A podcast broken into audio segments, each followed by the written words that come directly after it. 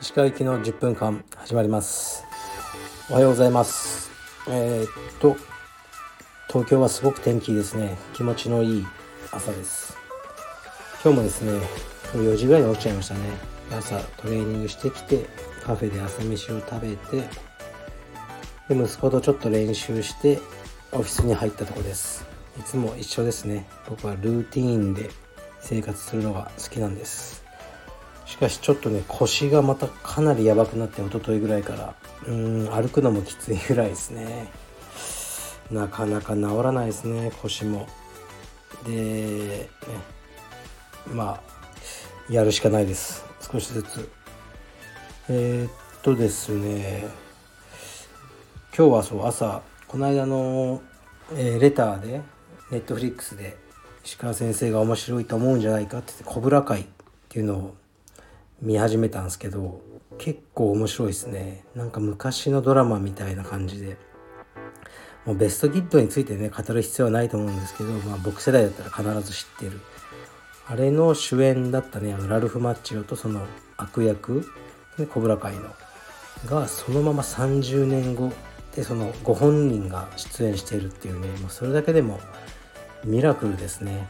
でやっぱりあのベストキッドのえー、っと123を結構覚えてるしあそこがねだからもう伏線がありまくりなわけですよ。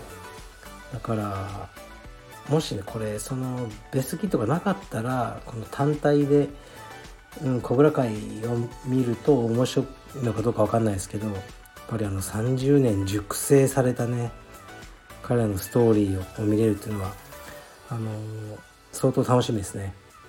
はいしばらく楽しみができました。ではレターいきます。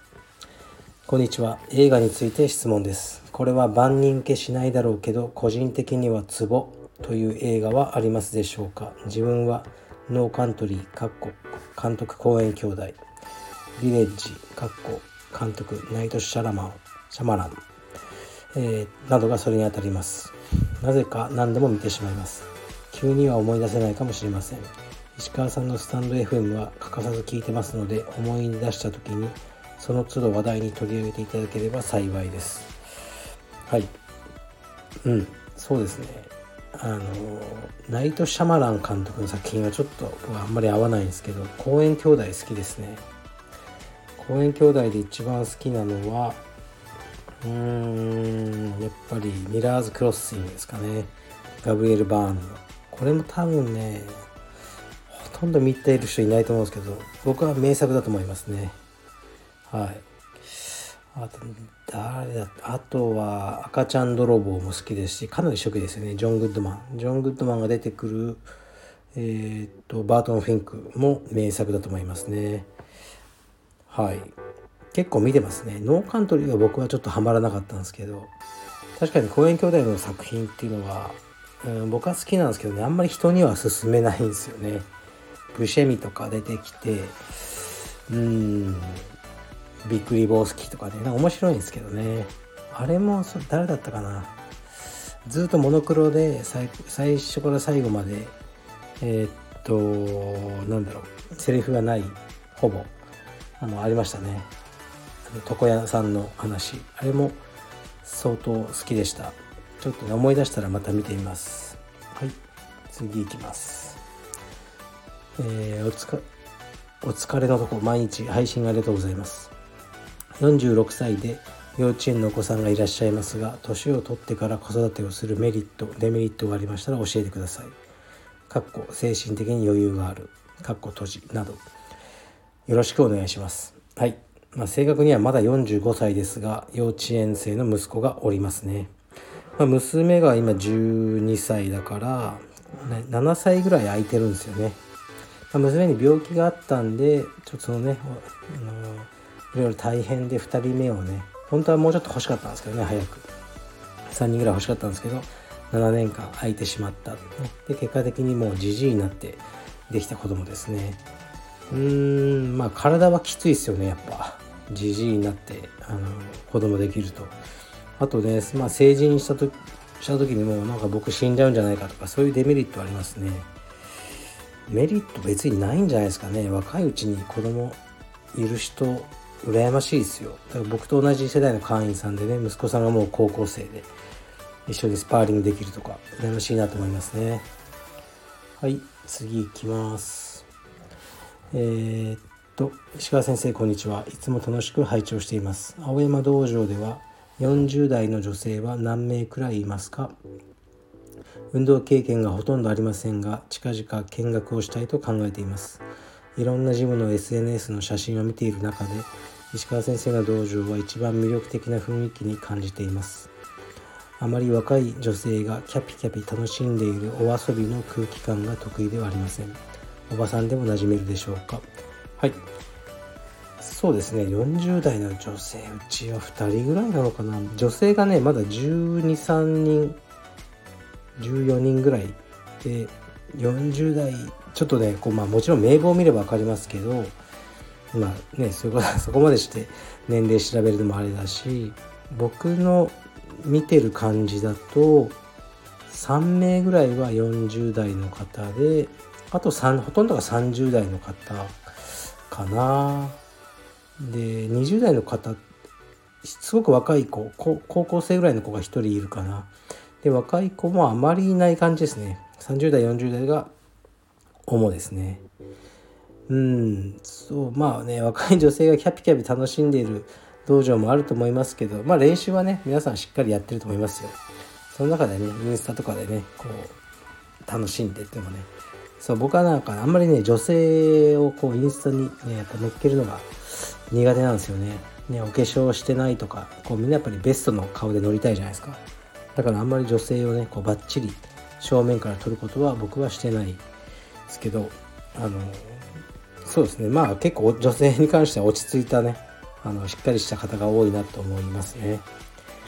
はい。皆さん頑張ってあの練習してくださってます。はい。次いきます。いつも楽しく拝聴しております。全身脱毛すごく興味あります。是非おすすめのクリニックを教えてください。よろしくお願いいたします。はい。うん。なんか会いたくないんでね僕が言ってるところはちょっと教えたくないんですけどなんかねもうすごくレッドオーシャンなんですよ。脱毛業界って。ほとんど違いないんですね。使ってる機械が、ね、独自に開発してるわけじゃないからどっかから買った機械なんで。だからもう一緒ですね。ほとんど。だから潰れなそうなとこがいいですよ。それだけ僕一回行ったとこ潰れちゃったんですよ途中で。そしたらねあのね10回券とか買ってて4回ぐらいで潰れててあのなんかね手続きが面倒だったんで、まあ、大手がいいんじゃないですか。値段はそんな変わんないと思いますね。で大きく分けて医療脱毛と、まあ、サロン脱毛ね。あの医療の方はレーザーでサロン脱毛は光っていうのがあってまあ医療脱毛の方が効くのはありますね。レーザー。で値段もちょっと高いけど早く終わると。痛みもレーザーの方が強いと思います。そこぐらいでしょうか僕が知ってるのは。はい次いきます。青山のスタッフから恋愛相談や将来のことについて相談されることはありますか？うん一切ないですね。はい仕事以外の話しないですかね。あのまあ職ねあの道場では忙しいし僕スタッフと飯食いったりも一切しないんでしないですね。まあでもこの間機密に行く時は岡崎車に乗っけたんでまあ1時間半ぐらい、ね、2人で走ると話はしますけどうーんまあ何も相談してこないし、まあ、僕も興味ないですからね彼らのあの私生活については。だからやっぱり仕事の話を主にしますね。はい。なんかねこう飲んで分かち合うみたいなのは僕はまあ苦手なんですよね。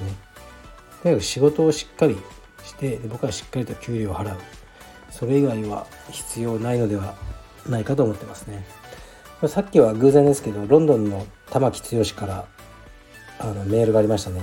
玉木剛と僕はもっと今のスタッフよりはすごく密接な関係ではありましたけどそれでもね恋愛の相談とかはほとんど受けたことないですね。うん。でなかなか内面をこう見せたことがないやつですね剛は。そういうところもまあ僕はいいですけどね。でそうロンドンはやっとね5月の中旬から道場を再開ねできそうだ、まあ、制限付きで。であのやっぱりあいつも打ったらしいですねもうあのワクチンを。で打った数日体調が悪かったって言ってましたね。でもうあの感染者もロンドンは落ち着いてきてるんですよねイギリス全体は。であのいい方向に向かっていると。で経営とか大丈夫なのかって聞いたんですけどまあ助成金とかいろいろあってなんとかえー、っとなってるということでしたね。はい。あのもういやよくこの1年間ねあの潰れなかったなとも思いますし助けてくださった方もいっぱいおられてね会員さんとかありがたいんですがなども彼がねちょっと精神的にもういかれちゃうんじゃないかなってすごく心配してたんですけどそんなこともなくポジティブに、ね、YouTube チャンネルとかね動画の編集技術とかをどんどん上げて頑張ってであのくれましたね。だから彼にはもうねあの道場に頼りきらず別の収入源も作った方がいいんじゃないかっていう話を先ほどしたところですね。そういう話はするんですけどね恋愛とかねそういうのは僕の担当じゃないなって感じですね。ではまだレターあるんですけど11分になったのでこれぐらいにしておきます。今日はリハビリに行ってきます。失礼します。